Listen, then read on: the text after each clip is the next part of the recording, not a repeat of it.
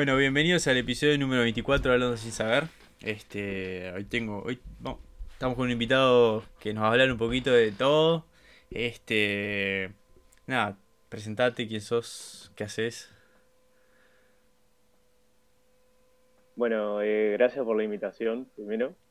Eh, soy Juanma, Juan Manuel, sí. Como, no sé qué querés que diga algo más. Sí, no. Eh, de nombre, va por ahí, tengo 21.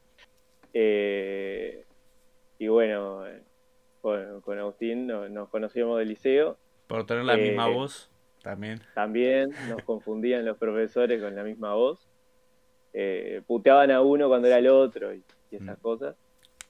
Y, y bueno, y ahora estudio Derecho.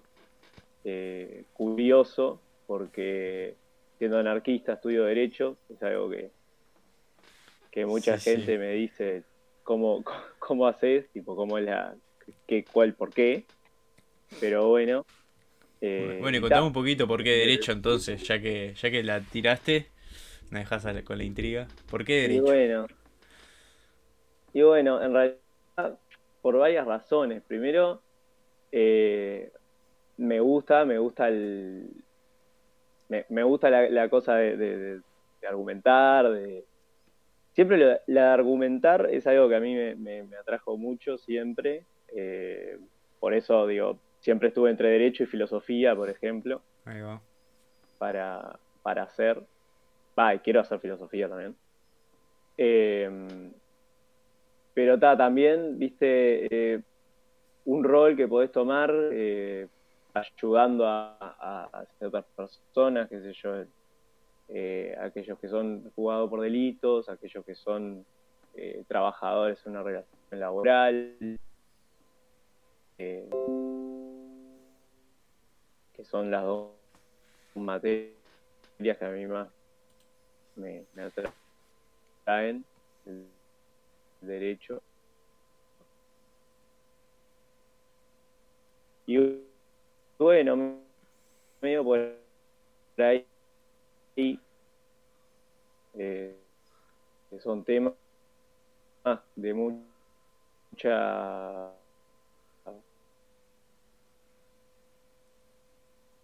que están muy candentes siempre me parece Mm. en, en el, Hola. En lo-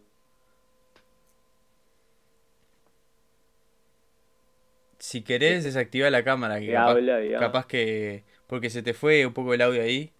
Tipo, si desactivas la cámara, capaz que te anda mejor. Y dejamos el ¿Me loguito del Discord.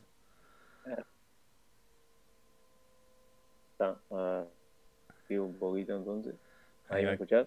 Sí, ahí te escucho bárbaro. Estabas diciendo que, que la parte de del derecho laboral y el derecho, digamos, de, no sé, contra alguien que cometió un crimen, esa es la parte que más te interesaba, ¿verdad? Sí, penal, o sea, más Ahí que va, nada, la- penales. la- no tanto contra alguien que cometió un delito, sino al revés, ¿no? De, de la parte defensora, a mí por lo menos es lo que más me, Ahí va. me atrajo siempre, no solo por ser un tema que está en el, en el ojo de la tormenta, ambos, Mm, sino porque, porque bueno, tienen también su, su trasfondo, ¿no? Su, toda su... cómo se enmarcan en, en, en, en la sociedad y en, y bueno, y en, el modo de, de producción, por ejemplo, y todo eso son cosas que, que bueno, que uno va viendo y le, le interesan, y Claro. sin, sin descuidar el filosofía y psicología, que son las otras dos que, que también me apasionan un montón mm. y que me gustaría hacer, pero pero está. Sí, eh, poquito, pasito a pasito, ¿no? Sí, sin duda, no, no. Hay que hacer, veo si se puede, pero viste que la vida del estudiante es complicada ya. Sí, sí, sí, sí. así que Más con carreras como derecho que son bastante largas, bastante intensas. Hacer varias Sí. cosas a la vez. Complicado. Este, y vos te definís como anarquista, que eso siempre me llamó la atención que allá hace varios años, prácticamente, que, sí. Que te definís como anarquista. ¿Qué tipo de anarquismos hay? ¿Qué- ¿Con cuál te definís vos? ¿Cuál es la, cuál es la razón que hay detrás de, de ser anarquista, porque, o sea, lo decís y que alguien joven así, tipo, se, ya se autodefina de una así como anarquista, es, algo que no se ve todos los días, ¿no? sí. Bueno, mira, para, para mm, contarte un poco como más el, inicio, ¿no? De cómo surge esto. Eh, yo en, quinto de liceo, ¿no? Estaba, estaba como medio perdido, estaba eh, ya más eh, internamente, ¿no? Y, en el verano, digamos, de quinto a sexto, eh, bueno, me di cuenta que no tenía como, como muchas opiniones formadas de acuerdo a la gran mayoría de temas que había, porque no sabía, no, no, tenía como un, lente, una óptica para, mirar el, mundo, ¿no? Que, a veces es bien necesario. Entonces me, puse a, la verdad que me puse a leer de todas las, ideologías. O sea, no te, voy a decir todas, evidentemente, porque existen tantas ideologías como personas en el mundo. Pero, pero nada, eso, me puse a mirar cada una de las más grandes por lo menos y a ver cuál me, me parecía que tenía sentido lógico, que la lógica a mí es una cosa que me lleva mucho normalmente. Eh, por lo cual me, me, guío bastante. Y, bueno, que también obviamente se ajustara a ciertos valores que, uno ya, ya tiene de alguna manera. Y, bueno, en esa búsqueda eh, encontré tanto el, marxismo, por ejemplo, hmm. en una primera instancia, que es lo, con lo que uno siempre se encuentra primero, ¿no? Como con como con el anarquismo. Y bueno, y ahí empecé, me gustó, empecé a indagar más. Y, y bueno, anarquismo hay un montón, ¿no? Hay, un montón de ramas. Eh, de hecho, empieza, el primer anarquismo es, digo, que esté registrado anarquismo, ¿no? Es más bien individualista, es, eh, yo qué sé, va, más por, va más por la libertad, pero es, más estadounidense en ese sentido, individualista, ¿no? Y, después, bueno, se, empieza a ampliar, digamos, esas ideas, pero, pero se lleva a un terreno más colectivista, que es lo que, lo que la gran mayoría con anarquismo me parece hoy en día. Eh, y bueno, dentro de, grandes ramas, creo que está, como te digo, las dos más grandes serían un anarquismo socialista, colectivista, y un anarquismo individualista, que también todo el tiempo tienen eh, coincidencias y, diferencias. Eh, yo personalmente creo que si me tuviera que definir sería anarcocomunista o algo por el estilo. Hmm. Eh, pero esas cosas, viste, siempre, siempre están cambiando porque siempre hay cosas nuevas, cosas. Entonces creo que, definirse como anarquista es lo más, lo que, lo que da la idea de que, de por dónde va. Claro, ahí va. Eh, ¿Y entendiste a Marx? Porque, mira, yo algo que, que me pasó leyendo a Marx en la facultad y alguna que otra boludez solo, pasó que me costó pila entenderlo, ¿no? Es como que tipo, no es tan complejo y no es tan básico como pensamos que es, y es un viaje.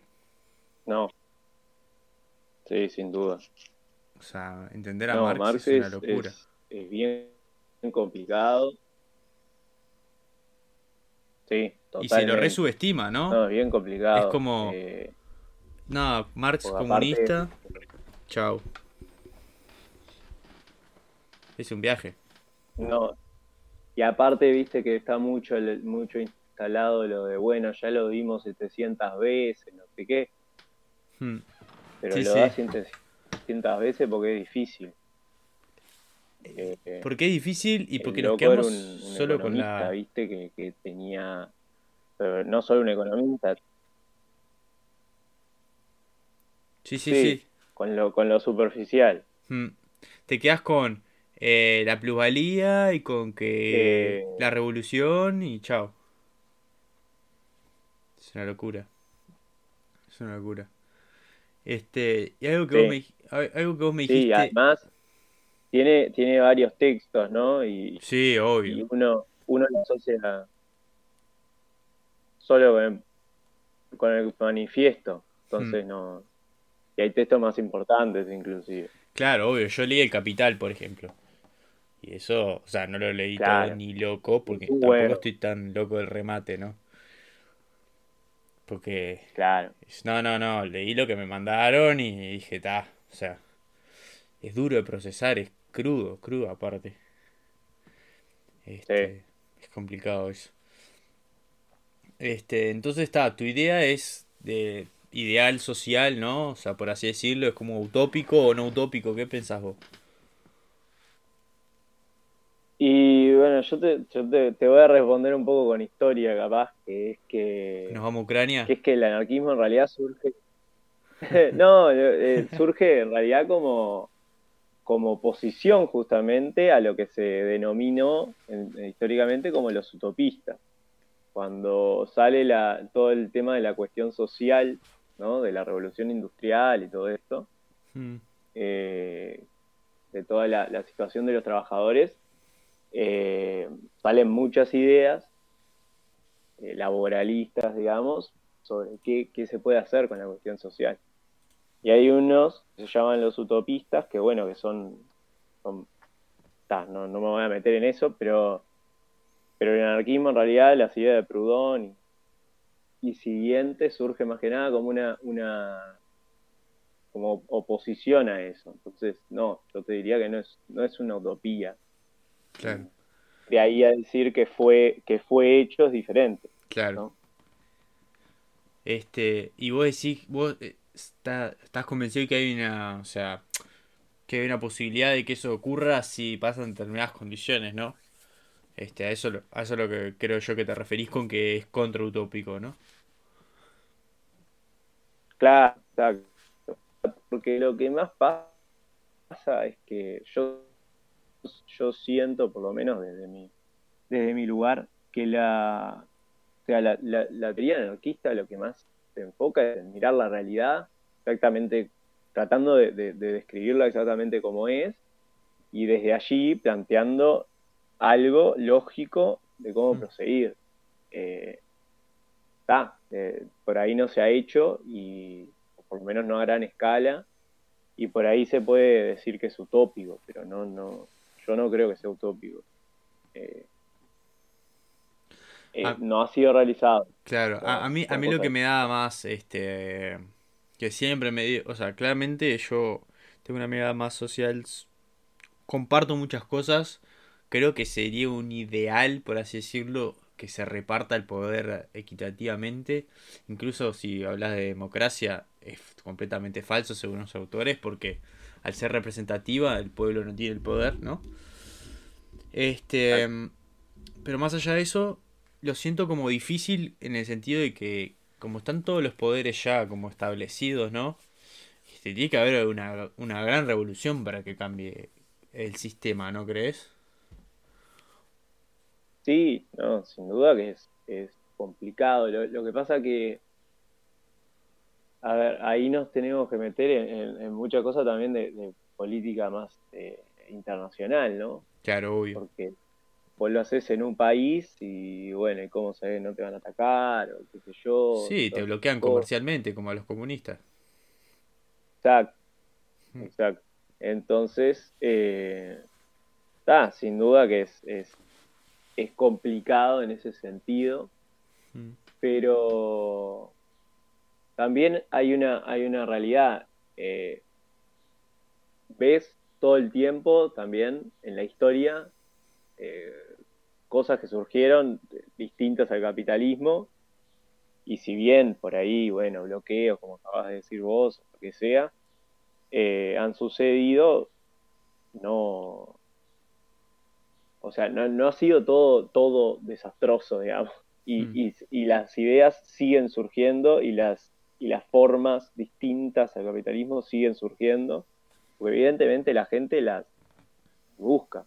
¿no? obvio. No estamos en el mismo capitalismo que surgió después del mercantilismo, ¿no? Estamos hablando de que hubo una evolución tanto a nivel digital ahora como a nivel de información, este, eh, y, dentro de 25 años, 30 años vamos a estar hablando de tipo, de lo que en verdad, y la fase del capitalismo que estamos ahora, ¿no?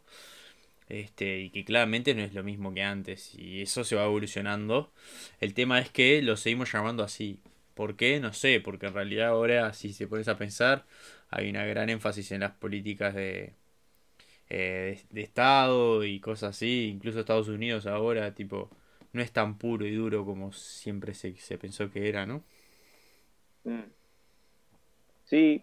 Eh, yo creo que está bien llamado capitalismo porque los medios de producción, digamos, siguen en las manos del capital, ¿no? Sí. De, de dueños eh, únicos y mm. no tenemos una propiedad que esté colectivizada. Creo que mm. es más por ahí que, se sigue llamando capitalismo. Eh, no es liberalismo, eso seguro. No, obvio, obvio. Claro, pero por ejemplo... algunos sí, pero... Los, los... Yo qué sé, las empresas del Estado, ¿no? Esos en realidad son o sea, claramente hay un gerente, está el Estado que se hace cargo de eso, ¿no? Pero es como, están repartidas, o sea, ANCAP, UT, OCE vendría a ser de todos en realidad, ¿no? ¿O cómo es eso? Y sí, eh, pasa que también, vos, eh, también ahí entramos en, qué es el Estado, ¿no? Claro. Eh, ¿Qué vendría a ser el Estado en, en, este, en el contexto capitalista? ¿Y qué rol cumple, ahí va? Claro, mm. porque en realidad las empresas son del Estado. Si creemos que el Estado somos todos, como por ejemplo en derecho mismo pasa mucho que viendo las teorías, la que más te dicen es el Estado somos todos nosotros, la nación. que, mm. Bueno, está, perfecto. Ya si crees, por ejemplo, eh, no sé, te vas a ciencias políticas y te van a decir que el Estado es la, como es lo que dice Weber, eh, Weber, em, la fuerza monopolizada, ¿no? Hmm. Y legitimada. Y bueno, ¿en favor de qué? Con el monopolio de la, de la, de la fuerza y la violencia, como dice. Claro, como... Hay gente que dice que el Estado es el que tiene el monopolio de la violencia. Y bueno, claro. Y si cualquier otra persona que genere violencia eh, comete un delito. Sí, sí. ¿no? Eh, pero el Estado, dentro de ciertos marcos, eh, eh, puede actuar con violencia. Es el único legitimado. Mm. Yo que sé, en, mi opinión, justamente ese Estado lo que hace es, de alguna manera, además de, de tener todas estas empresas, como decís, y que además no es algo malo, ojo. Es mejor que que no tuviera nada y que fuera todo privado, eso sin duda. Obvio. Eh, pero está, pero siguen sirviendo a ciertos intereses que, que, que no son los de la clase eh, obrera, ¿no? Hmm. En mi opinión. Vos me acuerdo que habías puesto un ejemplo antes de. Hace mucho que tuvimos una charla, pero hace muchísimo tiempo. Imagínate, estábamos en inglés juntos este, sobre, sobre en un país que si mal no recuerdo fue Ucrania, en el que funciona una especie de anarquismo, ¿no? Una especie de... ¿Cuál, cuál era? ¿Me recuerdas? Sí, los mainovistas se llamaban en ese momento. Mm. Fue más o menos en la, misma época que la, revolución bolchevique, ¿no? En, Ahí va. Rusia. Nada, eh, fue una revolución bastante sangrienta y sobre todo muy, muy agraria, ¿no? Porque tanto Rusia mismo como, como Ucrania en esos momentos no tenían una, una industria. Sí, sí, nada de gas natural, nada de nada. Claro. Eh, entonces, bueno, más, más que nada lo que se hizo fue, fue sacarle las tierras a los, a los latifundistas, digamos, y y bueno, y, expropiarlas a la fuerza y, a la fuerza sangrienta, ¿no? que en ese momento, eh, vamos a decir la verdad, o sea, era la forma de, hacer las cosas también. Mm. Eh, creo que hoy en día es, es más complicado porque es mucho más reprobable. Es que después de la Segunda Guerra Mundial como que todo se fue al asco, ¿no? O sea, o sea a nivel de... A nivel de que está, o sea, ya es como que ya está, no da más. Tipo, fue un montón, hay un montón. O sea, no sobrevivimos. Yo tengo una maestra que decía que si había tercera mundial, guerra mundial, la cuarta iba a ser con palos y piedras, o sea. Sí. Porque de verdad el arsenal nuclear que hay es impresionante, este y es complicado volver a tener un conflicto bélico tan zarpado que no sea solo mundial, ¿no? Sin duda, no, no, no. Hoy en día, digo, yo creo que después de, todo eso hay una sensibilidad en la población, sobre todo Occidente, capaz, mm. eh, que que, que hace justamente que, todo el tema de la revolución, ¿no? Que, uno lo, lo, piensa y obviamente es una revolución eh, mediante la violencia. Claro. Eh, es, es más, se, se, torna más utópico a veces, ¿no? Sí. Creo que hay que, que pensar formas también de, de poder eh, reproducir otros tipos de, de sociedad o de, bueno, de esto, no de modos de producción, porque eso sin, sin los sin los hmm. sin el capital es complicado, pero reproducir otras otras formas de, vivir, ¿no? Hmm. Eh, y bueno, y a veces sin esa revolución tan enorme que, como decíamos, tanto ahora con esto de, de, la sensibilidad de la población occidental, como con lo de la política internacional, que es complicado y todo eso, que cada vez se ve más lejana. Sí, y, cómo fue que funcionaba esto en Ucrania, ¿no? Este, o este, no sé cuál, no, ya me olvidé lo que, cómo se llamaba bien. ¿Cómo era? Sí, los mainovistas, eran de, eran de un, el líder, digamos, era Mainó, era un, no, era, no, sé si era Mainó. Bueno, ahora papá que le estoy agarrando el nombre. Mm. Pero, pero, nada, loco hacía eso primero y bueno, después empezaron a, trabajar la tierra ellos, ¿no? Eh, las tierras que en realidad, claro, estaban, eran como mucho más de, de, época de nobleza, capaz. Claro. Que cada uno tenía sus tierras y bueno. ¿Y ese, ¿y ese líder se quedó sin poder o qué, cómo fue? Porque viste que está, viste que, o sea, por lo general cuando hubo estos intentos, siempre como que hubo un líder que quedó con poder este, y como No, porque una, una cosa que es, que es, que creo que es importante, que cuando se habla también de anarquismo, uno a veces está como muy, como que cuesta mucho pensar cómo sería una sociedad sin Estado, ¿no? Claro. Cuesta demasiado. Claro. Y creo que, que, lo más fácil es, es explicar justamente por qué se dice que es sin Estado. Eh, y, esto de sin Estado parte de una definición, obviamente, de Estado, que es el Estado eh, liberal, eh, o mismo en el marxismo, sigue, sigue la misma definición del Estado, que es un Estado centralizado, ¿no?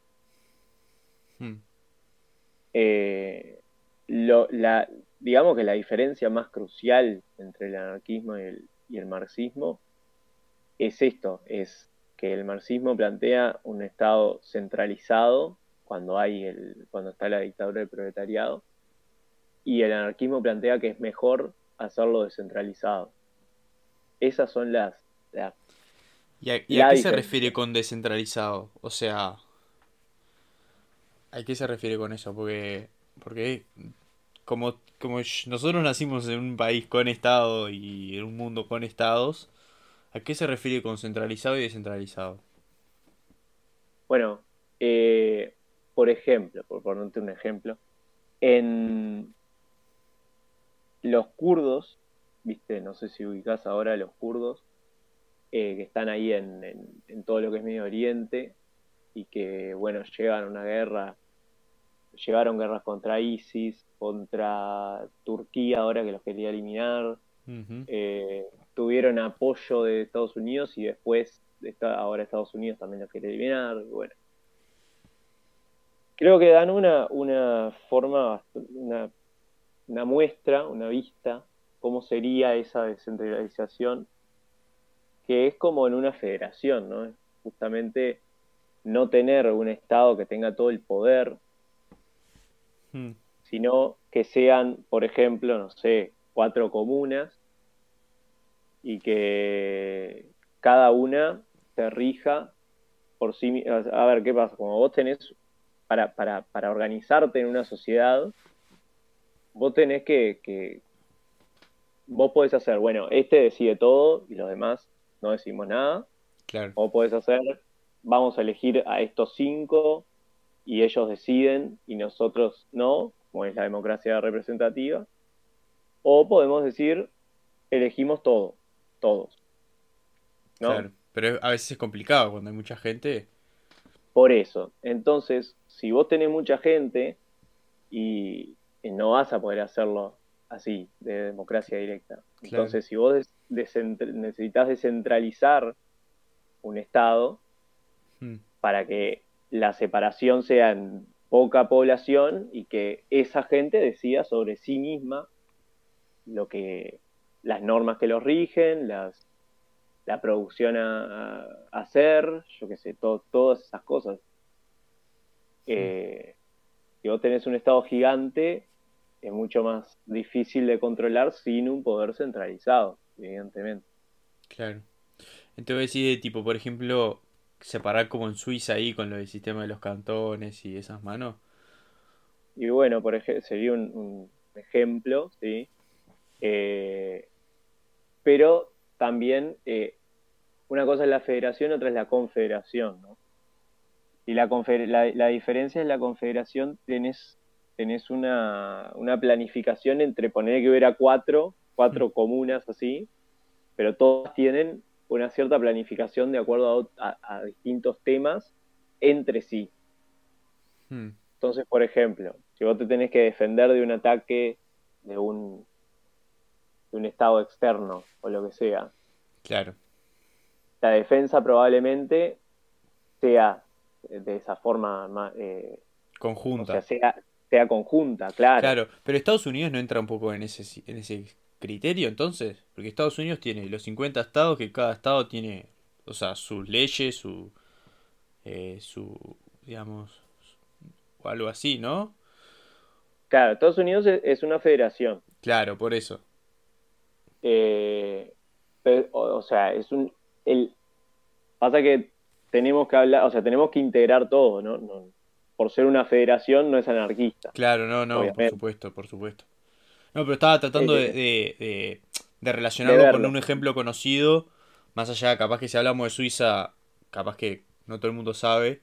Yo sé poquito, por ejemplo, y creo que si sé algo me lo debe haber contado vos.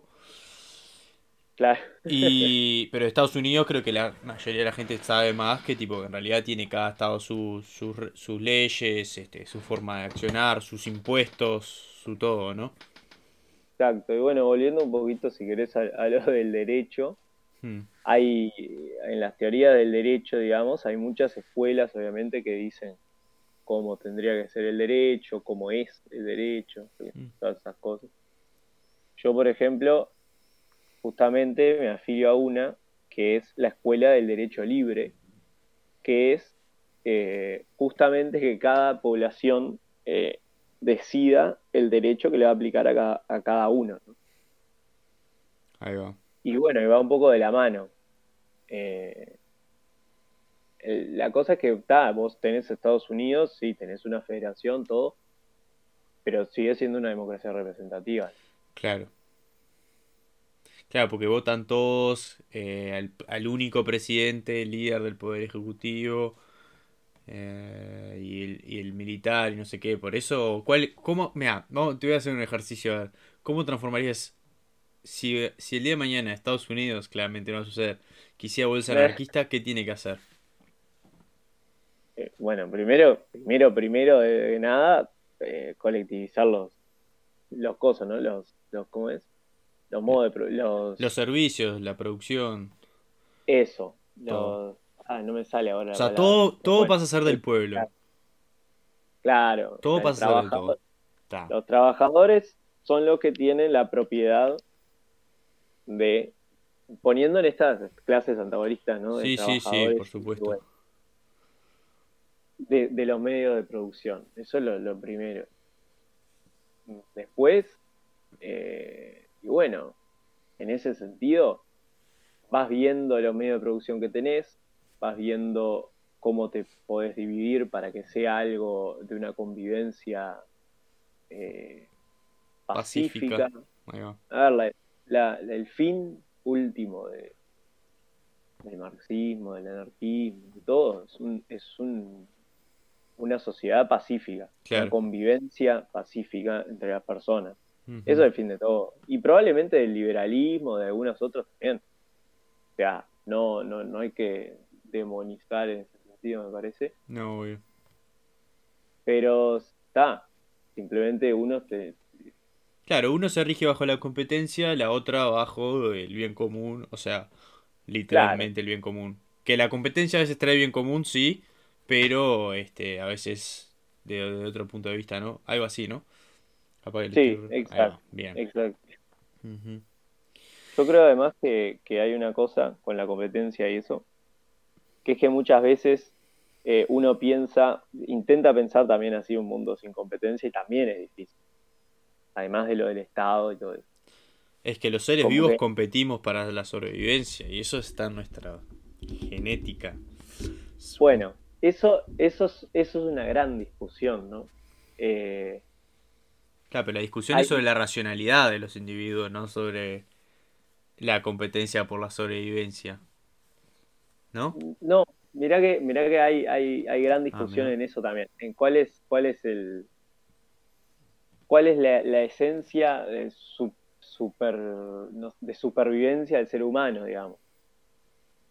Eh, desde nuestra posición, y, hablo nuestra como anarquismo, eh, me parece que tenemos una, concepción del ser humano como un ser más eh, cooperativo que de competencia. Eh, por ejemplo, eh, un autor muy conocido del anarquismo siempre pone como, como, como ejemplo a las hormigas. Eh, las hormigas, ante cualquier cosa que esté en, juego su vida, lo primero que van a hacer es organizarse, cooperar entre todas y ahí superar el, enfrentar el, el, ataque o lo que sea. Y bueno, y el humano para nosotros pasa lo mismo. Hmm, el humano para nosotros es un ser eh, social, pero puramente social, y necesita de la sociedad para vivir. Y en esta necesidad de la sociedad para vivir, es que cuando está frente a algo, es cuando se organiza y intenta cuando estás frente a algo que está, que está en juego su vida, es cuando más se organiza e intenta eh, bueno, tenemos un ejemplo bastante, bastante fuerte en eso que es ahora con la pandemia, ¿no? Claro. Eh, que fue una locura. No sé si vos te acordás, una vez en inglés hicimos un. Eh, la profesora nos hizo leer un trabajo que decía justamente que se hizo un estudio, se puso un montón de gente en un cine y se y, esperando que la gente saliera cada una por la suya, atropellando al otro cuando se, prendiera el alarma de que había un incendio. Y, cuando se prendió la alarma, el experimento le salió al revés y toda la gente se, empezó a ayudar para salir todos juntos bien y que no, eh, yo qué sé, llevando a los niños primero, todas esas cosas. Eh, y tal, yo a partir de ahí me, empecé a, a, leer más sobre esos experimentos, digamos, y la verdad que hay bastantes, sin duda que hay muchos que son, que son más para el otro lado, no hay ninguna esencia ni siquiera del ser humano, y bueno, y ahí también es una es una, un punto a favor, ¿no? Porque la podemos cambiar. Si no hay una esencia. Sí, el, problema es la complejidad de, no, tan, no solo, no solo de, nuestro cerebro, que poquito se sabe, sino de, de, la complejidad de cómo nosotros vivimos en sociedad y que en realidad, por ejemplo, si te pones a pensar cómo la urbanización de hoy en día es la evolución de la manada este, y todas esas cosas, que en realidad, tipo, yo creo que los seres humanos creemos que somos demasiado complejos cuando en realidad somos bastante este, simples, ¿no? Eso que decías vos, tipo, de, de que nos terminamos ayudando, que no sé qué, es como que de esa simpleza, ¿no? Como que esa... No sé, yo siento que somos bastante animales todavía, ¿no? Sí, sí, sin duda, sin duda. Hay, eh, ahí sí está, está buena la, la, la discusión, ¿no? Hay el racionalismo y romanticismo de alguna manera, mm. eh, o, lo más instintivo. Eh, tipo, ¿cómo, cómo, o sea, ¿qué, qué, en qué etapa está el humano, no? Porque todo esto del, del el anarquismo, el liberalismo, el marxismo, que son todas como de la misma línea, mm. eh, son, o sea, son racionalistas, plantean cosas que, ven al humano como un ser racional. Eh, pero sí, yo una veces también se, se, pregunta, ¿no? Que, ¿Qué tan racional somos o qué... Mm.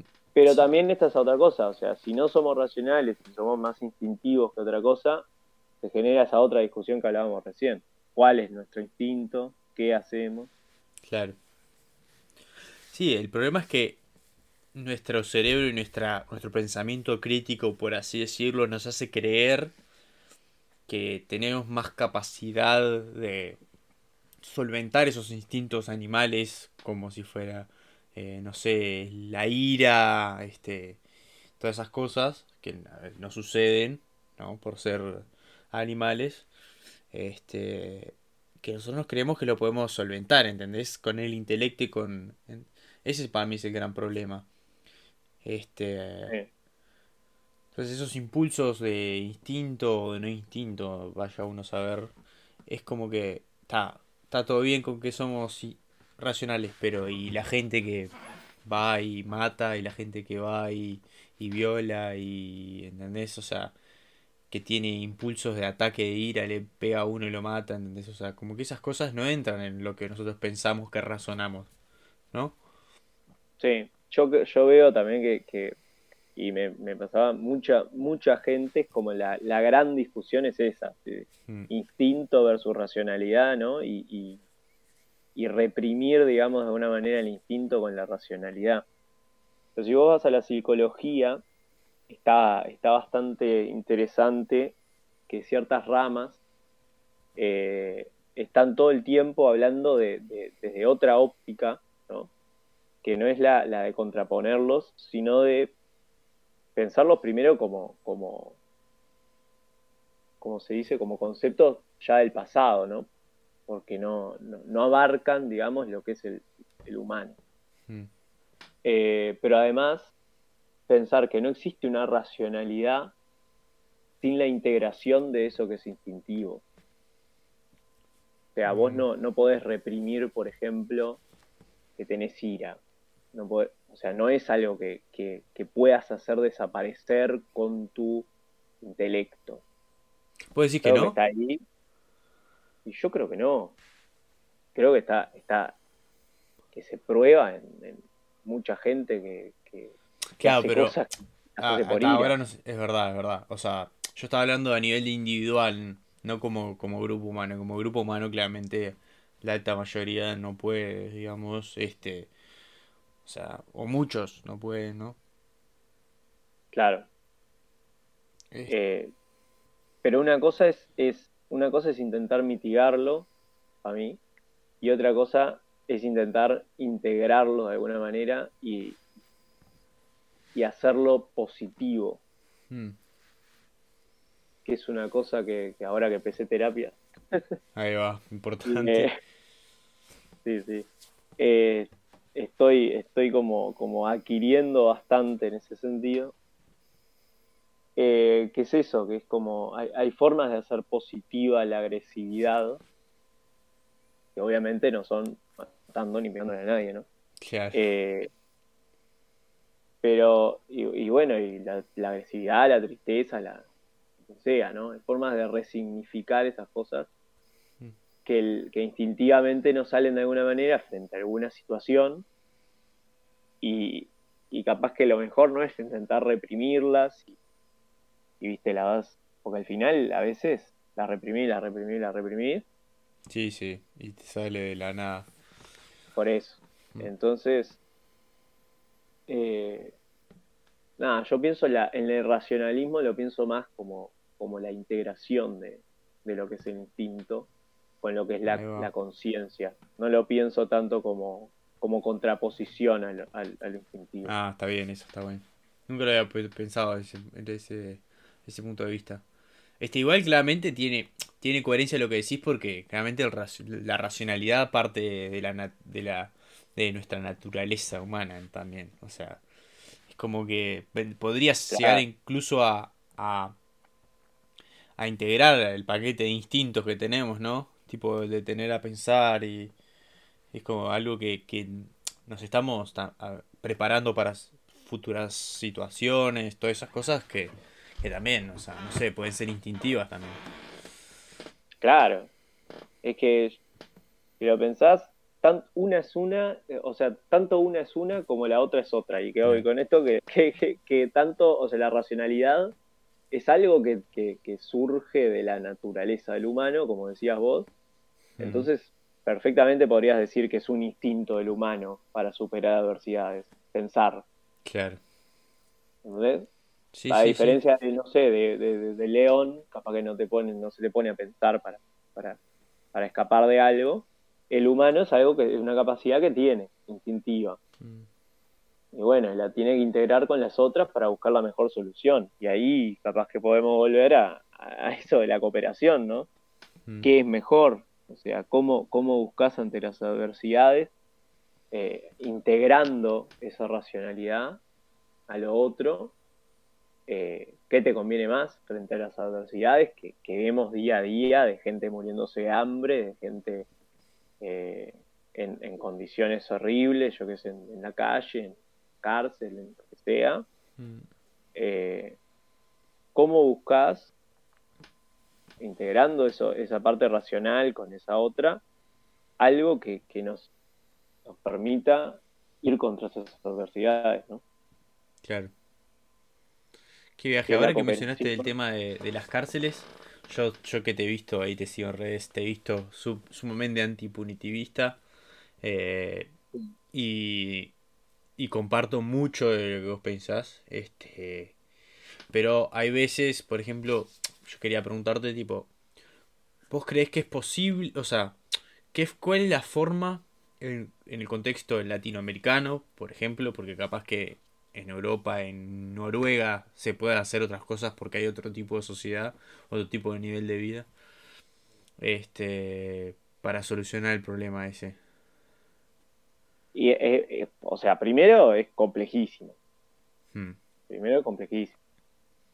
Y segundo, yo estoy, o sea, no solo me, planto como antipunitivista, sino también como antipenitenciario, digamos, porque la cárcel surge como un método de castigo, puramente. Hmm. O sea, y lo quisieron reconvertir en este, en esto que hablábamos de estados más, más de bienestar y, y de otra forma, en un, en un lugar para rehabilitar, pero es un lugar que jamás tuvo eh, esa vocación. No, no, ni que hablar que una cárcel es un castigo. Este, pero no, pero no decís que una persona que comete un delito, ¿no? Claramente yo no estoy hablando de un delito de eh, bueno, está acá, acá es la relatividad que cuánto peso le ponemos el delito, ¿no? Pero alguien que mató a alguien, vamos a ir al Dale, al típico. ¿No merece un castigo? Sino cómo, cómo compensás la parte de la justicia con alguien que, fue capaz de sacar la vida a otro y sentirse dueño de la vida de otro. Claro. Aunque sea por un segundo. Sí, sí. Yo también, también lo que falta mucho acá en Uruguay y en toda Latinoamérica es la victimología. Es el tratamiento con la víctima, ¿no? Acá lo único que se hace, delito, y, toda la atención está en, quien cometió el delito, claro. que bueno, que si va preso, que si no va preso, que qué hacemos, que cómo lo rehabilitamos, que bla... Pero la víctima, está, le pasó eso, chao. o sea, queda de lado, eh, bueno, sí, señora, está, va a estar bien. Y chao. Hmm. Eh, falta, falta trabajo ahí, ¿no? Con, el seguimiento de la gente que, ha sido víctima de, estas tragedias. Eh, primero, para, para dejar de, en esto que hablábamos de, resignificar los, lo, instintivo, la ira y todo eso, una mm. persona te matan a, no sé, a un familiar, claro. y no tenés ninguna forma de, ayuda o lo que sea con respecto a eso, vos lo que vas a, agarrar enseguida va a ser un odio. Claro, y ojo por ojo. Claro. O sea, vas a tener un odio muy grande, probablemente, muchas personas no, pero... sí, sí, la gran mayoría. Y, y, eso después, o sea, o sea, juega, ¿entendés? Porque después vas a tener esa, esa dicotomía, digamos, que muchos políticos ponen como delincuentes contra gente de bien. Hmm. Y, la gente, la gente que, que fue, que tuvo, que fue víctima, va a sentir que eso es así, y vas a seguir separando a la sociedad y, esa, y esa convivencia pacífica que, decíamos que todos buscamos, no, no, se va a dar nunca así. No.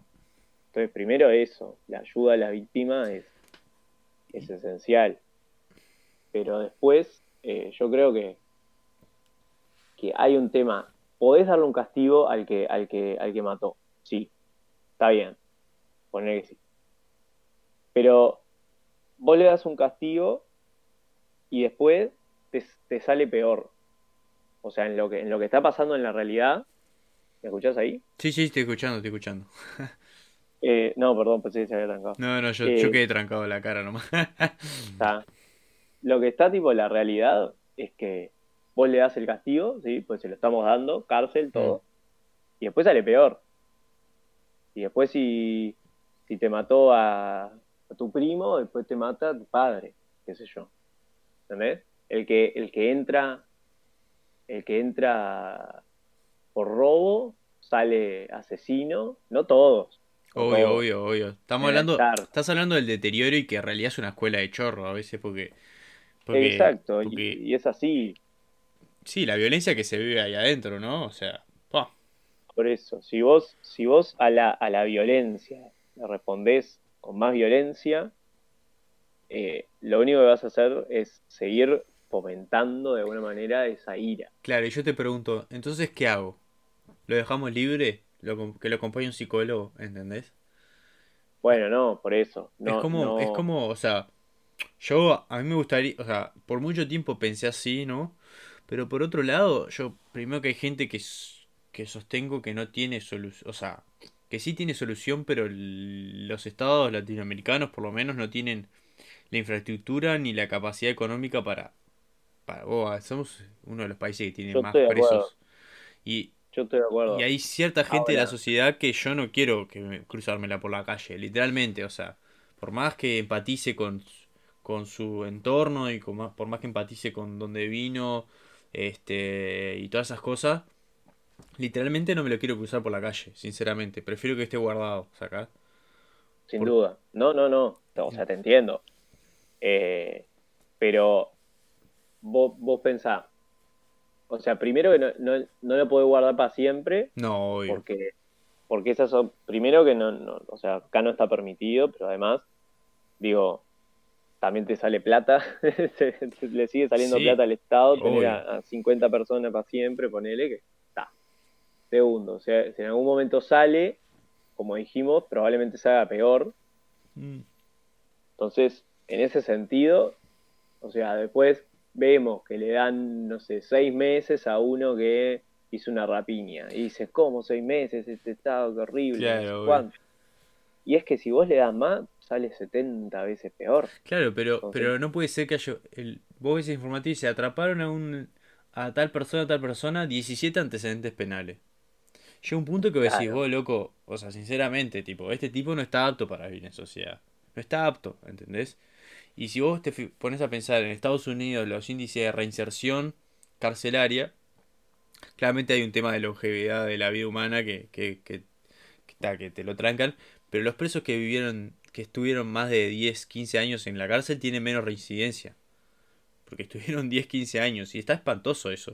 O sea, estamos hablando de sacarle la libertad a la persona, que es lo más preciado, ¿no? Tipo, que, con lo que nacemos. Yo, yo con lo de la, lo, con lo que decías de la plata, hay una cosa, ¿no? que muy importante, que también la plata es donde la pones. Porque Uruguay, por ejemplo, es el país con más policías per cápita del mundo. Ahí cabeza a cabeza con Argentina. Y Argentina es un país de 40 millones de personas, ¿no? Nosotros tenemos 3 millones. Pero somos igual el país con más... Y, hace un mes eh, contrataron mil policías retirados. Entonces, eh, yo qué sé, ahí se sigue poniendo la plata en, lugares y reproduciendo eh, modelos, de alguna manera, que creo que estamos todos de acuerdo, que no están dando resultados, porque aunque te bajen, no sé, te baja 30% la rapiña, todo bien, pero tenés, seguís teniendo un, 50% de rapiña. Sí, sí, sí. No, no, eso estoy totalmente de acuerdo, ¿eh? hay una mala gestión, pero también el problema es que nadie quiere trabajar con esa gente. No. ¿Cómo convences a alguien de trabajar con esa gente? Bueno, claro, por eso. Entonces, vos tenés que buscar alguna forma de, de que esa persona resignifique todo eso que, toda esa violencia que trae. Porque a vos, la primera vez que yo fui a una cárcel, que fui a Concar, fue que me di cuenta que era imposible que una persona, imposible no, pero, pero muy difícil, que una persona se rehabilite ahí adentro. Porque fui y había, estábamos en el módulo 8, había una, una celda, ¿no? Una puerta de no sé, de chapa. De, no, de hierro, de no sé cuánto de grosor, pero va muy gruesa y toda abollada, toda abollada por adentro. Y vos decís, ¿cómo hacen para abollar esto? O sea, tiene que tener una fuerza subnormal. Y, y el loco, el, el, del, el del Instituto de, de, Rehabilitación, que son los que, los que trabajan ahí en la, en la cárcel y, bueno, medio que ordenan todo, eh, me dice que nos dijo que ese lugar ese era el, coso donde iban los, los primarios. Entonces imagínate, llega un, tipo que por primera vez tomó una decisión que, o sea, que está salada, primero, ponerle que mate a alguien, hmm. eh, que está salada y que, y que obviamente conlleva un montón de violencia y lo primero que, hacen es meterlo en esa celda por 180 días preventivamente, a después meterlo cuatro años más. Entonces el loco entra con toda esa violencia, bueno, habiendo sido arrestado probablemente también de alguna forma violenta. Eh, lo meten para ahí y está, sabe que va a estar 180 días ahí, para después salir una vez y volver cuatro años. O sea, le dan como una probadita, digamos, para, para volverte a meter después. Los locos dice que agarran toda esa violencia y que le saquen la libertad, agarran como una, una no sé, algo tan instintivo como hablábamos hoy, de la, ira esa, que, se, reproduce en sí misma, mm. y, y, sacan esa fuerza como para abollar una puerta de ese grosor y de hierro que una cosa impresionante. O sea, yo como la vi, no sabes lo que Entonces, nada, va por ahí, o sea, no, no, eso que te decía hoy, lo, de la resignificación de la ira y todo eso, ahí no vas a resignificar nada, lo único que vas a hacer es seguir reproduciendo lo mismo y ya, chao. No, literal, literal, es que yo estoy 100% de acuerdo con eso, sacás. Este, pero en realidad tendrías que armar este, un sistema desde cero, ¿no? Este, y armar un sistema de cero quiere decir que todos los que entraron presos anteriores no, no vale, porque en realidad si vos cambias el sistema, estás cambiando las reglas y hay que tener una infraestructura y una burocracia para cambiarle la situación a todas esas personas. Y es muy complejo, o sea, y es muy complejo más allá de las situaciones. Y me parece que eh, antes que en esa gente que se equivocó, el país, por así decirlo, yo lo miro desde Uruguay, tiene que poner foco en gente y la plata en gente que no que no que no comete esos delitos acá. Primero, ¿no? Claramente es, no, dejan de ser personas y hay que enfocarse en ellos porque es una situación muy cruda. Pero está, con el tiempo fui viendo y dije, está, pero está todo bien. pero si vos, le, si vos matas a mi padre, yo quiero no quiero verte nunca más por la calle, ¿entendés? Obvio. No, no. O sea, yo creo que tienen que ir un poco al mismo tiempo. O sea, no, no, no podés descuidar ninguna de las dos cosas, porque como te digo, mañana sale, sale uno y te mata a otro más. ¿Entendés? O sea, siendo egoísta, ¿está? porque no te maten a vos, por querer vivir vos, no vas a querer que, que, el que entró y te, porque te robó, después salga y te pueda matar. Claro, obvio. ¿Entendés? Obvio, obvio.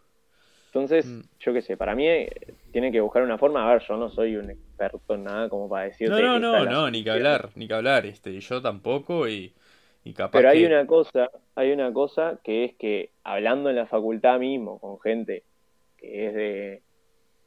que, sí, que es experta en esos temas, que, yo qué sé, estudia criminología, que, que estudia victimología, que estudia todas esas cosas les hablas y te, y te cuentan, no, sí, mirá, o sea, el otro día fuimos porque estaba la discusión de los artículos de, que van a poner de materia penal o inseguridad o lo que sea, de la LUC, ponele, mm. esto me lo contó un profesor, el, el catedrático del derecho penal, y nos invitaron obviamente como instituto de criminología de facultad y instituto penal, no sé cuánto, a bueno, a dar nuestra opinión y hablar y no sé qué.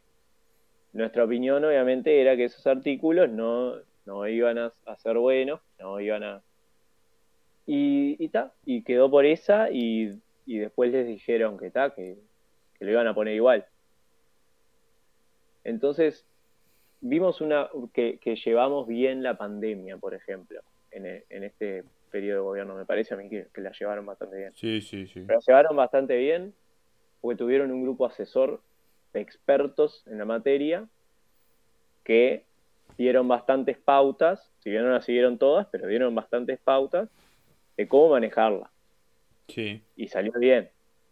Ahora, cuando llevan expertos en la materia de seguridad, en la materia penal, en la materia de criminología, de victimología, todo eso, lo único que les dicen es gracias, chao y ponen exactamente lo que esta gente le dice que no iba a, ser bueno poner. Entonces, yo qué sé, es como un...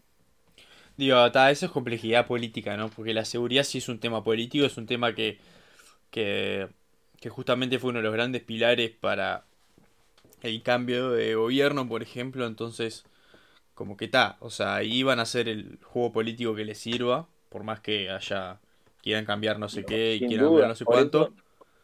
por eso yo digo que no hay, no hay, o sea, para mí falta cierta voluntad también, además de plata, además de, pero la voluntad está en invertir más en más policías, más no sé qué, más no sé cuánto. Eh, ahora quieren hacer tres o dos, no sé cuánto, eh, cárceles más. Y ahí va la plata de vuelta. Entonces, yo qué sé. Está, pero eh, también hay sobrepoblación, o sea, tenés tipo 70 en una celda, es espantoso. Sí, sí, sí. O ya por sí está bien. está de menos. Obvio, está bien. Está bien hacer más, pero, pero, pero eso, o sea, ves a dónde sigue, dónde sigue yendo la plata. Claro, claro. Y no, no por voluntad, sino porque capaz tienen que hacerlo, porque hay sobrepoblación y todo eso, pero porque siguen eligiendo el mismo sistema que sigue reproduciendo lo mismo. Mm. Sigue haciendo que tengas que invertir la plata en más policías, más cárceles, más no sé cuánto. Es así, digo, toda la plata nuestra, porque al final es de la población, mm. se sigue gastando, como vos decías, en, la, en esa gente que por ahí se equivocó, en vez de gastarse en otras cosas que podrían ser mejor o mismo en gastarse en que esa gente que se equivocó pueda volver realmente a una sociedad y, ser funcional. Hmm. Está interesantísma la charla, pero vea, te cuento que vamos una hora de episodio ya. Ah. Este, y para ir cerrando, yo suelo preguntarle a la, a la gente que invito que me haga una pregunta a mí sobre cualquier tema. Este, así que nada, te invito a que me preguntes algo. Eh, lo que sea, lo que se te ocurra. Vale. Eh, a ver. ¿Qué, qué cambios o qué, qué cosas, qué, cuestiones te quedas pensando de esto que, de, toda la charla? O sea, ¿cuáles son las cuestiones que más te, te, dejaron pensando y que por ahí te vas a poner a analizar a futuro como decir, pa, esto no lo había visto de esta manera? Este... Pa, o sea, vos sabés que claramente me resultó re interesante la charla, pero pila de cosas que, que, que hemos tocado, fui por un lado y para el otro. O sea, me explico. Tipo, en esto del, sobre el punitivismo y la mano creo que, tipo, doy fe que 100% estoy de acuerdo con lo que vos decís. Tipo, que en realidad es el, la violencia genera más violencia y que hay que hay que tratar de pensar de una forma más eficiente o llegar mejor los recursos. Pero eso como que termina siendo a veces como lo cliché, ¿no? Tipo, hay que invertir en educación. Es como decir hay que invertir en educación, ¿no? Este, y lo que me quedo pensando así es que hay un montón de cosas para hacer, ¿no? Y me queda la cabeza de. de. ¿Por qué no se hacen? ¿Entendés? O sea. Eso es lo que me queda más resonando. Tipo, bueno, ¿y por qué no se hace todo esto que estamos pensando? Si dos estudiantes lo podemos charlar eh, con total naturalidad, ¿no? Vemos que la agenda política que termina siendo un reflejo de, de la sociedad termina siendo un debate totalmente unga unga, ¿no? Este, sin, sin ninguna calidad, digamos, de, de, de, verdaderamente solucionar los problemas, ¿no? Termina siendo más un peso político y no sé qué, no sé cuánto. Y eso creo que es lo que más me queda en la cabeza. Porque está, o sea, siento que pila de cosas que las hablamos yo las había repensado, ¿no? Este, capaz que terminé, por ejemplo, de entender un poquito sobre el anarquismo, que eso me hizo gozar, tipo, en el sentido de que es complejo, es algo complejo que, no, que nos cambia un montón de paradigmas, entonces está. Nada, por ahí va, no sé, no sé si contesté la pregunta, pero... Sí, sí, sí, sí, más bien, más bien, no, no. O sea, me alegro que, haya, que te haya quedado cosas para, para pensar, porque medio la idea capaz, y también para, obvio, obvio. para quien lo mire, ¿no? Y, también es un poco la idea. Este, bueno, vamos despidiendo el episodio. Este, gracias Juanma por sumarte. No, eh, gracias a, vos por la invitación. Espero que, haya estado bien y bueno, y nos vemos en el próximo episodio que va a ser el último de la temporada 1. Así que si llegaron hasta acá, mm, los espero el domingo que viene en el directo que voy a hacer. Este, y nada, con esto termino el episodio. Espectacular.